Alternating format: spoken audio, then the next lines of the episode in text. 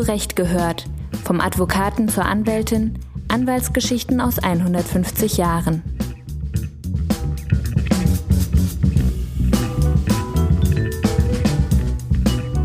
Das kann man ganz platt ausdrücken. Man kann sagen, wer geht denn zu einem Anwalt, äh, von dem er weiß, dass der nicht zum Schweigen verpflichtet ist? Da geht man eben nicht hin und damit ist der Zugang zur rechtlichen Durchsetzung verhindert. Das Anwaltsgeheimnis ist natürlich auch kein Schutzschild, hinter dem Anwälte selbst das Recht verletzen dürfen. Umgekehrt rechtfertigt aber das Strafverfolgungsinteresse des Staates grundsätzlich keine Verletzung der Schweigepflicht. Es geht nicht um eine Privilegierung. Es geht darum, dass Mandanten die Möglichkeit haben, sich in einem geschützten Bereich rückhaltlos einem Anwalt anzuvertrauen. Hallo und herzlich willkommen zu einer weiteren Folge von Zurecht gehört, der Podcast-Serie des Deutschen Anwaltvereins. Unsere Podcast-Serie erscheint anlässlich des 150. Geburtstags des DAV in diesem Jahr. Wir werfen einen Blick zurück in die Geschichte, genauso behandeln wir aber auch Themen, die Anwältinnen und Anwälte heute bewegen. Mein Name ist Stefan Petro, ich bin Historiker aus Leipzig und mir gegenüber sitzt mein Kollege Tim Sander, eigentlich aus Berlin. Ja, hallo auch von meiner Seite. Ich erläutere mal, worum es heute geht. Wir beschäftigen uns heute mit einem Grundpfeiler der anwaltlichen Berufsausübung, dem Anwaltsgeheimnis, also das Recht und die Pflicht zur Verschwiegenheit. Man kann sagen, dass diese Verpflichtung für unser Rechtsverständnis grundlegend ist. Aber obwohl an sich Konsens darüber herrscht, dass die Verschwiegenheitspflicht essentiell für das Wesen der freien Advokatur und den freien Rechtsstaat ist, gab und gibt es immer wieder staatliche Initiativen, gerade auch in jüngerer Zeit, die das Anwaltsgeheimnis Anwaltsgeheimnis unter Druck setzen. Welche Maßnahmen das sind, mit welcher Zielsetzung das Anwaltsgeheimnis unter Druck gerät und wie die Anwaltschaft damit umgeht, damit wollen wir uns heute beschäftigen. Zum Einstieg wird uns Frau Dr. Heide Sandkuhl etwas zur historischen Entwicklung des Anwaltsgeheimnisses und dessen Regulierung erläutern. Ja, Heide Sandkuhl ist Fachanwältin für Strafrecht und Verwaltungsrecht und seit 2001 selbstständig in eigener Kanzlei in Potsdam tätig. Von 1999 bis 2004 war sie stellvertretende Vorsitzende der sogenannten G10-Kommission des Brandenburger Landtags. Das ist das Kontrollorgan, welches sich um mögliche Eingriffe in das Brief-, Post- und Fernmeldegeheimnis nach Artikel 10 Grundgesetz kümmert. Dazu später mehr. Zwischen 2006 und 2018 war Heide Sandkuhl Vorsitzende des Ausschusses für Gefahrenabwehrrecht des DAV. Gemeinsam mit ihr haben wir zunächst weit zurückgeblickt zu den Anfängen des Anwaltsgeheimnisses im 15. und 16. Jahrhundert. Nach den Reichskammergerichtsordnungen 1495 und 1555 mussten die beim Reichskammergericht äh, zugelassenen Advokaten Heimlichkeit schwören. Wenn Sie so wollen, ist das der Beginn. Die Marke, die können wir setzen. Dann geht es weiter mit der ersten Rechtsanwaltsordnung von 1878, die die Schweigepflicht nicht geregelt hat. Die wurde vielmehr hergeleitet. Zum einen aus dem damaligen Paragraphen 300 Strafgesetzbuch, alte Fassung. Und diese Vorschrift regelte, dass insbesondere Rechtsanwälte, Advokaten und Verteidiger sich strafbar machen, wenn sie unbefugt Privatgeheimnisse offenbaren, die ihnen Kraft Amtes, Standes oder Gewerbes anvertraut sind. Zum anderen wurde die anwaltliche Schweigepflicht abgeleitet aus der Reichsstrafprozessordnung von 1874. Und zwar da aus Paragraph 52. Und da gab es einen Absatz 1 Nummer 2, der erfasste die Verteidiger und es gab die Nummer 3, der erfasste die Rechtsanwälte. Interessant ist, dass in dem Entwurf zu dieser Reichsstrafprozessordnung von 1874 ein Zeugnisverweigerungsrecht ursprünglich nur für geistliche, Verteidiger und öffentliche Anwälte vorgesehen war also nicht für sämtliche Rechtsanwälte. Und es gab auch einen Gegenantrag, die Rechtsanwälte auszunehmen. Aber trotz dieses Gegenantrages wurden dann schlussendlich die Rechtsanwälte auch aufgenommen, 1874. Und wenn Sie so wollen, es wurde eine Analogie zum Geistlichen gezogen. Warum? Weil man gesagt hat, der Anwalt ist der juristische Beichtvater. Ja, man hat gesagt, nee, auch äh, der Anwalt, der Zivilprozesse führt, dort gab es einen Anwaltszwang, der muss auch mit reingenommen werden. Warum? Weil man Erkenntnisse, die man zum Beispiel in einem Zivilprozess gewinnt, auch in einem Strafprozess verwerten könnte. Aber da als Zwischenfazit im Grunde genommen die Analogie zum Geistlichen hat dazu geführt, dass der Anwalt und nicht nur der Verteidiger und nicht nur der öffentliche Anwalt mit in den 52 einbezogen worden sind, sprich ein Zeugnisverweigerungsrecht hatte. Und aus diesen Normen, also einmal Strafgesetzbuch, der Anwalt macht sich strafbar, wenn er unbefugt plaudert und Geheimnisse offenbart. Und auch aus, den, aus der Strafprozessordnung, aus dem Zeugnisverweigerungsrecht wurde die Schweigepflicht abgeleitet. Interessant ist, in den Grundsätzen des anwaltlichen Standesrechtes fand die Schweigepflicht, die anwaltliche Schweigepflicht von Anfang an Niederschlag. Da finden Sie das ähm, 1929, 1957, 1963, 1973. Da hat das von Anfang an seinen Niederschlag gefunden.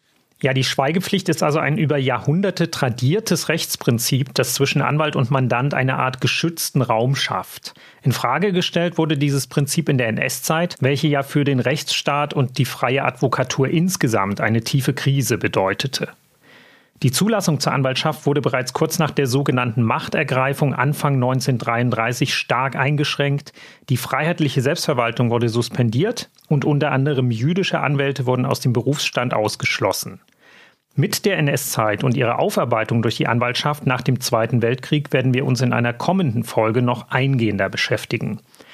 Hier und heute ist schon mal festzuhalten, dass vor dem totalitären Machtanspruch des NS-Staats auch das geschützte Vertrauensverhältnis zwischen Anwälten und Mandanten nicht sicher war.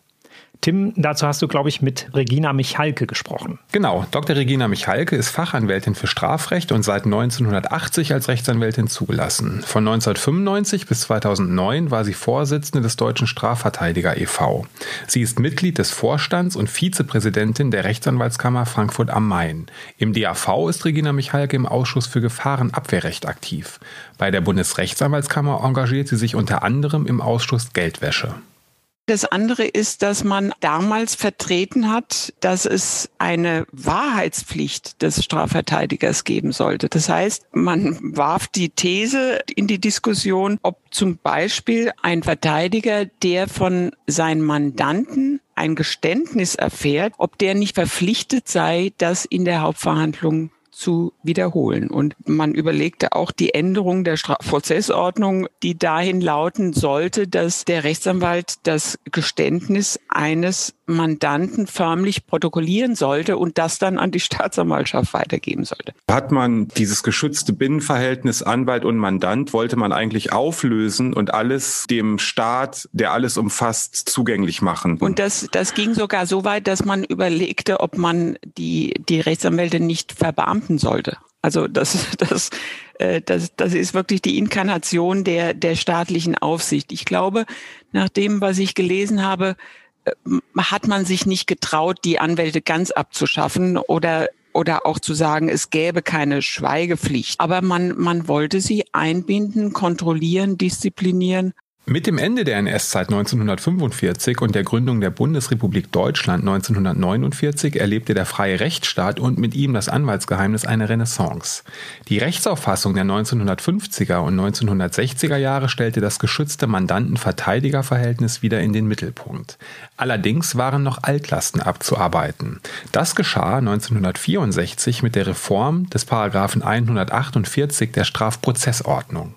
Dieser Paragraph 148 StPO regelt im Absatz 1, dass dem Beschuldigten, auch wenn er sich nicht auf freiem Fuß befindet, schriftlicher und mündlicher Verkehr mit dem Verteidiger gestattet ist. Bis 1964 war diese Kommunikation zwischen Verteidiger und Beschuldigten ganz erheblichen Beschränkungen ausgesetzt. So konnte etwa ein Richter anordnen, dass den Unterredungen des Verteidigers mit seinem Mandanten, wie es damals geheißen hat, eine Gerichtsperson beiwohne, sofern die Verhaftung nicht lediglich wegen des Verdachts der Fluchtgefahr gerechtfertigt sei. Also es gab damals schon Möglichkeiten, das muss, muss man sich auf der Zunge zergehen lassen, dass eine sogenannte Gerichtsperson Unterredung zwischen Verteidiger und Beschuldigten beiwohnt. Unter Hinweis darauf, dass es solche Beschränkungen dem Anwalt unmöglich mache, seine Aufgaben zu erfüllen, hat dann ein Gesetz von 1964, das hat geheißen Änderung der Strafprozessordnung und des Gerichtsverfassungsgesetzes, sämtliche Beschränkungen der Kommunikation des Beschuldigten mit dem Verteidiger beseitigt. Da hatten wir den Zustand erreicht, dass gesagt worden ist, keine Beschränkungen mehr. Verteidiger, Verteidigerin, Mandant, Mandantin haben einen geschützten Raum. Ja, dieser soeben von Heide Sandkuhl beschriebene Zustand des uneingeschränkten Schutzes dauerte aber nur vier Jahre an. Denn mit dem Erlass der sogenannten Notstandsgesetze, die eigentlich unter dem Titel 17. Gesetz zur Ergänzung des Grundgesetzes im Mai 1968, übrigens trotz heftiger Proteste, besonders aus der Studentenbewegung, verabschiedet wurden, erlebte das Anwalt-Mandantengeheimnis erneut einen Eingriff. Das Gesetz, das die Handlungsfähigkeit des Staates in Krisensituationen sichern sollte, sah unter anderem vor, dass beim sogenannten inneren Notstand auch das Brief-, Post- und Fernmeldegeheimnis nach Artikel 10 Grundgesetz eingeschränkt werden dürfe. 1968 hat man zunächst Artikel 10 erweitert in Absatz 2 um eine weitere sogenannte Schrankenregelung. Parallel zu dieser Schrankenregelung wurde dieses sogenannte Artikel G10-Gesetz konzipiert. Das ist wiederum gerade den Verfassungsschutzbehörden ermöglicht, Telefonate abzuhören, Post zu öffnen, wenn die Voraussetzungen vorliegen und die Voraussetzungen bestehen nur darin, dass äh, Anhaltspunkte für den Verdacht von schweren Straftaten wie der Gefährdung des demokratischen Rechtsstaates ne, oder Straftaten des Landesverrates vorliegen. Und dieses Artikel 10 Gesetz konnte eigentlich nur entstehen aufgrund dieser Änderung von Artikel 10 Absatz 2 Satz 2 Grundgesetz. Also man hat erst das Grundgesetz geändert und hat gesagt, okay, wenn diese Beschränkung, also der Eingriff in das Brief-, Post- und Fernmeldegeheimnis dem Schutz der freiheitlichen demokratischen Grundordnung beispielsweise dient, dann kann auch ein Gesetz erlassen werden, und ein Gesetz bestimmen, dass dem Betroffenen überhaupt nicht mitgeteilt wird, dass er abgehört wird und dass an die Stelle des Rechtsweges ein Gericht anzurufen, ja, die Nachprüfung durch von der Volksvertretung bestellte Organe und Hilfsorgane tritt. Und das ist so die sogenannte G10-Kommission. Und das wiederum hat bedeutet, dass auch grundsätzlich Anwälte nicht davor geschützt waren, dass ihre Gespräche mit den Mandanten abgehört wurden. Wenn also der Verfassungsschutz seiner Zeit meinte oder er hatte tatsächliche Anhaltspunkte dafür, ja, dass jetzt hier ein, ein Verdacht besteht, dass der demokratische Rechtsstaat gefährdet wird, dann konnte er auf Grundlage äh, des Artikel 10 Gesetzes konnte er bei der G10-Kommission einen Antrag stellen, ich will A, B, C abhören, also deren Telefonate, auch wenn sie mit Anwälten telefonieren. Und wenn dem stattgegeben wurde, dann konnten die das machen. Gegen dieses Vorgehen nach Artikel 10 Gesetz erhebt eine Gruppe von Juristen und übrigens jetzt nicht nur Anwältinnen und Anwälte Verfassungsbeschwerde. Man erkannte einen harten Bruch rechtsstaatlicher Prinzipien, hatte mit der Beschwerde aber keinen Erfolg. Das Bundesverfassungsgericht argumentierte, dass die Eingriffe in das Anwaltsgeheimnis bei Verdacht auf die Gefährdung des Rechtsstaats hinzunehmen seien. Das Anwaltsgeheimnis müsse in diesen Situationen zurückstehen. Unterdessen hatte sich ein kleiner Teil der sogenannten außerparlamentarischen Opposition, die bereits vehement gegen den Erlass der Notstandsgesetze protestiert hatte, radikalisiert und Terrorgruppen gegründet. Allen voran die Rote Armee-Fraktion RAF. Die RAF hatte sich dem bewaffneten Kampf gegen das von ihr als autoritär faschistisch empfundene System der Bundesrepublik Deutschland verschrieben. Und um dieses System zu Fall zu bringen, verübte die RAF ab Beginn der 1970er Jahre verschiedene schwere Terrorakte, bei denen zahlreiche Menschen ums Leben kamen. Der Staat reagierte mit dem Erlass eines ganzen Bündels an Gesetzen. Unter anderem verabschiedete der Bundestag am 24. Juni 1976 das sogenannte Antiterrorismusgesetz.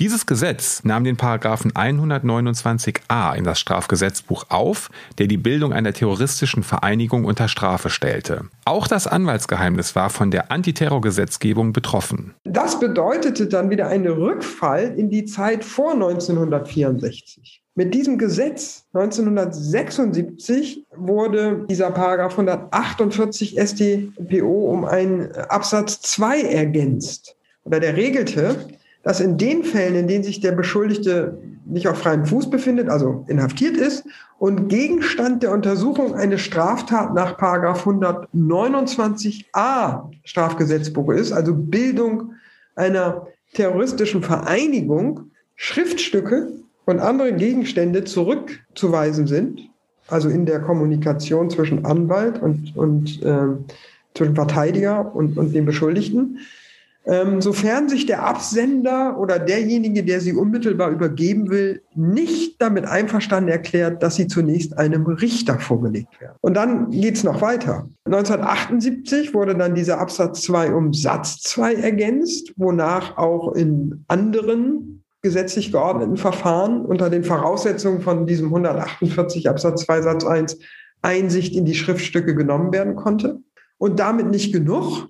Dann gab es noch einen Satz 3 und das ist die sogenannte Trennscheibenregelung. Da wurde dann auch unter diesen Voraussetzungen von dem ähm, 148 äh, Absatz 2 Satz 1 wurde dann auch noch geregelt, dass die Übergabe von Schriftstücken und anderen Gegenständen dadurch auszuschließen sei, dass im Gespräch zwischen dem Anwalt bzw. dem Verteidiger und dem Beschuldigten eine Trennscheibe eingeführt wurde. Damit wollte man eine Lücke schließen.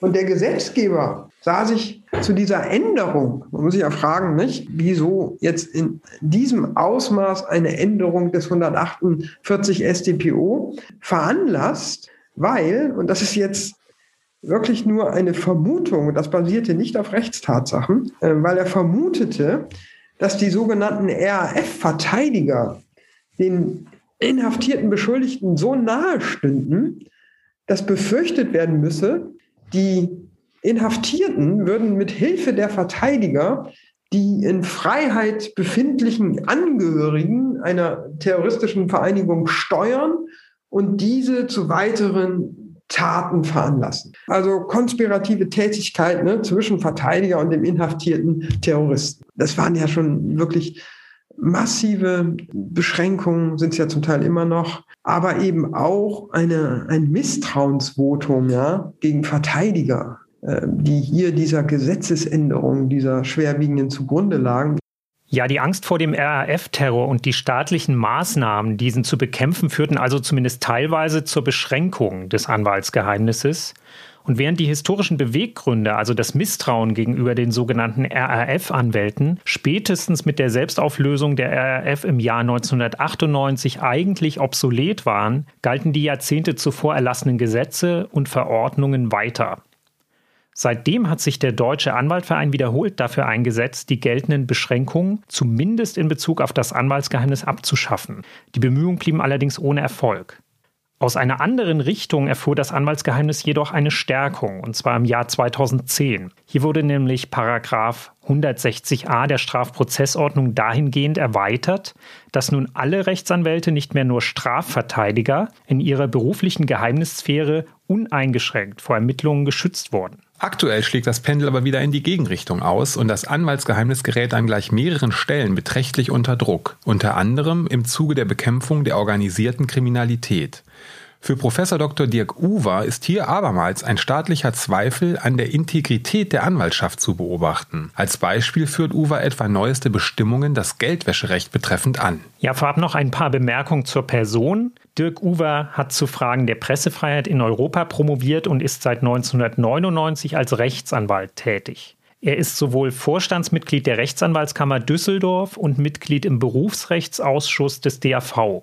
Neben zahlreichen wirtschaftsrechtlichen Publikationen hat er sich auch mit Fragen des Datenschutzes beschäftigt und Dirk Uwe hat sich wiederholt für den Schutz des anwaltlichen Berufsgeheimnisses eingesetzt. Die anwaltliche Verschwiegenheitsverpflichtung als a priori unbedingte anwaltliche Berufspflicht, ja, über die also grundsätzlich nur der Auftraggeber, der Mandant disponieren kann. Man sagt immer, der Mandant ist Herr des Geheimnisses, ja, wird schon jetzt vielfältig und immer stärker regulatorisch perforiert. Das Geldwäscherecht ist hierfür das prominenteste Beispiel. Die Verpflichtung von Rechtsanwälten unter gewissen Voraussetzungen ihre eigenen Mandanten bei einer staatlich benannten Meldestelle wegen eines Verdachts auf Geldwäschehandlungen zu melden, durchbricht die Verschwiegenheitspflicht. Die regulatorischen Vorgaben, denen die Anwaltschaft nach dem Geldwäscherecht unterliegt, sind für sich genommen schon sehr anspruchsvoll, weil, weil sie tief in das Mandatsanbahnungs- und Mandats- und auch damit das Vertrauensverhältnis zwischen Anwalt und Auftraggeber vordringen. Diese Komplexität wird dann durch die korrespondierende Pflicht unter bestimmten Fällen den eigenen Mandanten wegen des Verdachts der Geldwäsche melden zu müssen, noch verstärkt. Aber in der Tat scheint mir hinter solchen Bestimmungen, die, die das Anwaltsgeheimnis äh, durchbrechen, ein Misstrauen zu stecken, ob ähm, die anwaltliche Arbeit eigentlich integer ist. Ja, ein Integritätsdefizit schwingt dort mit, das keine empirische Verortung hat. Ja, dafür gibt es keinerlei Belege. Anwälte dürfen sich auch nicht an Straftaten ihrer Mandanten beteiligen. Ja, sie unterliegen ja keinem Freibrief für irgendein illegales Verhalten, weil es das Anwaltsgeheimnis gibt. Das wäre ein grundlegendes Missverständnis. Ja, Bestimmungen etwa wie die Strafvereitelung im, im Strafgesetzbuch, ja, gelten selbstverständlich auch ähm, für Anwälte. Anwälte unterliegen ähm, dem Risiko der Beteiligung etwa an Steuerstraftaten, wie die derzeit laufenden Cum-Ex-Ermittlungen belegen. Anwälte die sich auf den Schutz des Mandatsgeheimnisses berufen, tun dies nicht im rechtsfreien Raum, sondern im ureigensten Interesse, weil es auch um das Substrat ihrer eigenen Berufstätigkeit geht. Ja, wenn sie Straftaten begehen, können sie nicht nur bestraft werden nach dem allgemeinen Strafrecht, sondern auch berufsrechtlich sanktioniert werden bis hin zur Ausschließung aus der Rechtsanwaltschaft. Sie haben ein ureigenstes Interesse, ihren Beruf integer auszuüben, auch und gerade dann, wenn sie dies unter dem Schutz des Anwaltsgeheimnisses tun. Es gibt noch weitere Beispiele, an denen zu beobachten ist, dass das Anwaltsgeheimnis mit dem Ziel einer effektiven, vielleicht vielmehr möglichst effizienten Strafverfolgung durchbrochen wird. Ein zuletzt sehr prominentes und viel diskutiertes Beispiel ist das sogenannte Verbandssanktionengesetz. Das ist auch bekannt als Gesetz zur Förderung der Integrität in der Wirtschaft. Das Gesetz zielt ganz knapp gefasst vor allem darauf ab, Straftaten, die von juristischen Personen wie Unternehmen begangen werden, effektiver ahnden zu können. In Fällen von Wirtschaftskriminalität sollen nicht nur verantwortliche Manager und Mitarbeiter, sondern auch die Unternehmen selbst zur Verantwortung gezogen werden können. Entscheidende Auslöser für die Gesetzesinitiative sind unter anderem die Dieselaffäre und der Cum-Ex-Skandal. Regina Michalke ordnet verschiedene Aspekte des Verbandssanktionengesetzes als problematisch ein. Es gibt da in dem Gesetz die Vorschrift, die liest sich ganz wunderbar, nämlich das Unternehmen bekommt verlockende Sanktionsmilderung versprochen, wenn das Unternehmen sich schon zu Beginn eines auch nur vagen Anfangsverdacht sofort und uneingeschränkt äh, dahin verständigt mit der Staatsanwaltschaft, dass man kooperiert. Was aber dann heißt, es wird von Anbeginn alles offengelegt, auch was im Rahmen von internen äh, Untersuchungen, die Unternehmen, die in einem solchen Verdacht stehen, werden natürlich sofort erstmal eine Kanzlei damit beauftragen, selbst äh, zu prüfen, was äh, denn da im Unternehmen los ist. Dieses muss in beständiger und unmittelbarer Zusammenarbeit transportiert werden zur, zur Staatsanwaltschaft, also das äh, ausdrücklich und allein dieser Umstand setzt das Unternehmen dann der einst, wenn denn tatsächlich etwas aus der aus dem Anfangsverdacht sich manifestiert hat, dann äh, kann das, das Unternehmen erhoffen, dass es Milderung gibt. Das gilt aber nicht, wenn, wenn es äh, Geheimnisse gibt. Also wenn, wenn die Staatsanwaltschaft feststellt, das ist nicht uneingeschränkt, da gibt es einen unternehmerischen oder anwaltlichen oder wie auch immer Geheimnisbereich, der nicht offengelegt wurde, dann, dann entfällt diese Milderung. Und das Hochinteressante ist, dass wenn Verteidiger eingeschaltet sind und die bemühen sich um die Aufklärung, die bemühen sich um die Zusammenarbeit, die Kooperation mit der, Straf äh, mit der Staatsanwaltschaft, dass das diese Sanktionsmilderungsmöglichkeiten nicht eröffnet bzw. ausschließt. Ja, die Diskussion um Einschränkungen des Anwaltsgeheimnisses geht spätestens dann in eine problematische Richtung, wenn Anwältinnen und Anwälte nicht mehr allein ihren Mandanten dienen, sondern diese sozusagen im Auftrag des Staates ausforschen sollen. Ein sicher kontroverser Bereich, der das Spannungsfeld zwischen staatlichen und privaten Interessen sehr gut umreißt, ist die Frage der Kapital- bzw. Steuerflucht ins Ausland. Hierbei steht die sogenannte Abgabenordnung, also eines der zentralen deutschen Steuergesetze im Mittelpunkt. Dazu nochmals Dirk Uwer. Darin wird für Intermediäre, also Rechtsanwälte und Steuerberater, etwas Neues geschaffen, nämlich bußgeldbewährte Mitteilungspflichten über bestimmte steuerliche Verhältnisse von Mandanten im Fall von grenzüberschreitenden Steuergestaltungen. Warum ist das so problematisch? Ja? Grundsätzlich unterminiert eine Mitteilungspflicht für Berufsgeheimnisträger die anwaltliche und steuerberatende Tätigkeit im ausschließlichen Interesse des Mandanten. Es ist ein offenkundiger Interessenwiderspruch, wenn Rechtsanwälte oder Steuerberater ihren Mandanten zu Steuergestaltungsmöglichkeiten beraten sollen, nur um diese dann sogleich den Steuerbehörden melden zu müssen. Anwälte und Steuerberater vertreten dann ja nicht mehr, wie es ihre gesetzlich zugewiesene Aufgabe ist, einseitig die Interessen ihrer Mandanten, durchaus auch gegen den Fiskus, sondern erarbeiten gewissermaßen Regelungsvorschläge für den Steuergesetzgeber zur Schließung von vermeintlichen oder tatsächlichen Steuerschlupflöchern. Das ist nach meiner Überzeugung mit dem unionsprimärrechtlich und ähm, verfassungsrechtlich radizierten und gesetzlich abgesicherten Leitbild einer unabhängigen und staatsfernen Beratung gerade nicht vereinbar. Der Staat nimmt die steuerberatende Rechtsberatungstätigkeit in die Pflicht, um Erkenntnisgewinne abzuschöpfen. Wer steuerrechtlich berät, soll den Staat auf Augenhöhe zu seinem Beratungsgegenstand bringen. Das ist nicht die Aufgabe von Anwälten, auch nicht von Steuerberatern. Regina Michalke sieht im Zuge dieser gesetzlichen Maßnahmen, die ja zunächst nur auf den Bereich wirtschaftlicher Zusammenhänge entfallen, die Gefahr einer fortschreitenden Erosion des Anwaltsgeheimnisses. Es sei zu befürchten, dass die Einschränkung zum Normalfall wird, zum Nachteil der freien Rechtsstaatlichkeit insgesamt. Natürlich kann man sagen, es ist im Moment das, was im, in der Geldwäschebekämpfung läuft, ist etwas, was im gewissen Sinne Sinn macht, also was die Gesellschaft im Moment braucht. Aber ich habe auch Angst davor, dass man sich daran gewöhnt, dass man in dieser Zielsetzung da einfach mal äh, jetzt den Schutzbereich der, der Anwaltschaft aushöhlt und dann sagt bei dem nächsten Großproblem, da haben wir es ja schon gemacht, es klappt auch ganz gut und können wir doch für die nächste Großstörung können wir eben auch da noch mal ein bisschen an dem Schutzbereich Anwaltschaft noch ein bisschen das erodieren lassen. Das ist so meine Befürchtung. Man höhlt aus. Möglicherweise war die die Frage der Effektivität der Strafverfolgung, das ist das Generalthema. Alles, wo es darum geht, wie man äh, Informationen verarbeiten, egal auf welchem Rechtsgebiet. Da gibt's jetzt eine Fülle von möglichen Triggern in, in die Richtung. Äh, wir überlegen uns sehr genau, ob wir nicht die Möglichkeit haben, an alle Informationen, die es überhaupt gibt, zu kommen. Ja, etwas mehr aus der Draufsicht betrachtet ist das Problem mit dem Anwaltsgeheimnis, dass es für die Mehrheit von uns, und da meine ich vor allem uns Nichtjuristen, die meiste Zeit eine sehr abstrakte, ideelle Sache bleibt.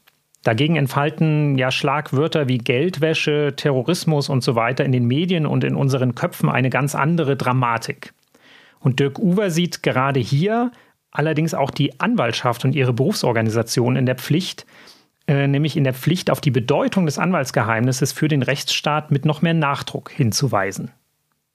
Vielleicht sind auch die Berufsorganisationen, das müssen wir selbstkritisch sehen, nicht beherzt genug eingeschritten, obwohl das Anwaltsgeheimnis Verfassungs- und Primärrechtsrang genießt. Ja, die fiskalischen Interessen, deren Schutz diese Mitteilungspflichten dienen sollen, aber jedenfalls nicht. Also in der Abwägung zwischen Berufsgeheimnisschutz und fiskalischen Interessen des Staates am Erkenntnisgewinn über äh, die Möglichkeiten grenzüberschreitender Steuergestaltung äh, zu partizipieren, müsste eigentlich in einer Rechtsgüterabwägung das Berufsgeheimnis immer überwiegen. Die Schließung echter oder imaginierter Steuerschlupflöcher ist im politischen Diskurs nach meinem Eindruck bedingungslos anschlussfähig. Das Berufsgeheimnis für viele Entscheidungsträger aber vielleicht eher nur ein Abstraktum. Wenn es um die zuletzt durchaus problematische Entwicklung des Anwaltsgeheimnisses geht, kann sich für Heide Sandkuhl aber auch die Anwaltschaft selbst nicht aus der Verantwortung nehmen. Anwältinnen und Anwälte sollten sehr behutsam mit dem Anwaltsgeheimnis umgehen und es wirklich zu ihrem Markenzeichen machen und es auch nicht als persönliche Niederlage empfinden, in bestimmten juristisch, juristischen Portalen nicht namentlich mit ihrem Mandanten genannt zu werden. Natürlich muss der Anwalt die Möglichkeit der Werbung haben, dem will ich mich gar nicht versperren, äh, meine aber, dass er sein Anwaltsgeheimnis schützen sollte wie ein hohes Gut und auch eine Eigenwerbung dahinter zurückzustehen hat. Mit jedem weiteren Öffnen des Anwaltsgeheimnisses verliert unser Widerstand gegen Eingriffe in das Anwaltsgeheimnis an Überzeugungskraft. Wir verlieren an äh, argumentativer Überzeugungskraft wenn wir Anwälte selbst äh, dazu tendieren, das Anwaltsgeheimnis immer weiter zu lüften. Und wir tendieren dazu, wenn wir zunehmend uns in der Öffentlichkeit darüber erklären, wen wir vertreten, in was für Mandaten, und dann im Anschluss zu behaupten, das Anwaltsgeheimnis muss geschützt werden, wird immer schwieriger, wenn wir es selbst öffnen. Ja, wenn wir mal ein bisschen zurückblicken auf diese Folge und sie vergleichen mit anderen Themen in unserem Podcast zur Anwaltsgeschichte, dann fällt mir auf, dass die Debatte um das Anwaltsgeheimnis keine klare Richtung zu haben scheint. Sie ist eher wie eine Sinuskurve. Einmal steht der Schutz der eigenen Mandanten und der freien Advokatur vor Eingriffen des Staates im Zentrum und wenige Jahre später geht es dann meist vor dem Hintergrund aktueller politischer Ereignisse darum, staatlichen Ermittlungsbehörden den Durchgriff in allerlei geschützte Bereiche unseres gesellschaftlichen Zusammenlebens zu ermöglichen. Aktuell kann man wohl sagen, dass die Risiken für das Anwaltsgeheimnis wieder größer werden. Dirk Uwer spricht in dem Zusammenhang sogar von einem Wandel der Rechtskultur. Die Intensität der außerberufsrechtlichen Regulierung der Anwaltstätigkeit nimmt dramatisch zu. Und mit ihr wachsen dann auch die Risiken für die anwaltliche Verschwiegenheitsverpflichtung. Das berufspolitische und ähm, berufsethische Ideal der unreglementierten Berufsausübung Ausübung wird in der regulierten Welt immer anspruchsvolleren Belastungstests unterworfen. Der Berufsgeheimnisschutz als Fundament äh, der anwaltlichen Rechtsdienstleistung droht also aus meiner Perspektive durch permanente regulatorische Zugriffe von außen zu erodieren. Ja, das könnte man in der Tat so deuten, dass sich hier ein Wandel der Rechtskultur abzeichnet der zum einen natürlich erhöhte Wachsamkeit für die Anwaltschaft verlangt und zum anderen zur Weitung des Blicks nötigt über das feste Terrain des vertrauten Berufsrechts hinaus zum Horizont internationaler Rechtspolitik und äh, supranationaler Rechtsetzung. Kulturpessimismus ist mir eigentlich äh, fremd äh, und damit auch Wehklagen über den Wandel der Rechtskultur. Dieser Wandel kann ja auch dazu führen, Verkrustungen des anwaltlichen Berufsrechts zu beseitigen, überkommene berufsständische Introspektion zu ersetzen durch eine fortlaufende rationale Analyse des jeweils geltenden Regulierungsrahmens mit seinen Gesamtbelastungen für die Anwaltstätigkeit. Rang und Maß staatlicher und auch supranationaler Interventionen regulieren müssen immer wieder neu bestimmt und neu legitimiert werden. Das ist im Markt der Rechtsdienstleistungen prinzipiell nicht anders und konkret vielleicht noch deutlicher als in anderen Wirtschaftssektoren. Das ist auch eine fortwährende Aufgabe für die Anwaltschaft. Äh, und in deren kluger Wahrnehmung kann sie auch positiven Einfluss nehmen auf die Rechtskultur und das auch im Eigeninteresse in dem Maße, in dem die Anwaltschaft äh, diesem außerberufsrechtlichen Regulierungszugriff nicht entgehen kann, müssen Art und Maß der Berufsträger spezifischen Regulierung, also was verlangt das eigentliche Berufsrecht zur Vermeidung, wie die Verfassungsrechtler es nennen, von Belastungskumulationen, immer wieder überprüft, angepasst, korrigiert werden. Ansonsten geriete sehr leicht aus dem Blick, dass die Freiheit der Advokatur, die wir so hochhalten, vor allem eines ist ein Freiheitsrecht und nicht Berufsbildpflege. Abschließend eine Einordnung von Regina Michalke, die nochmal an den großen Wert des Anwaltsgeheimnisses für uns alle erinnert.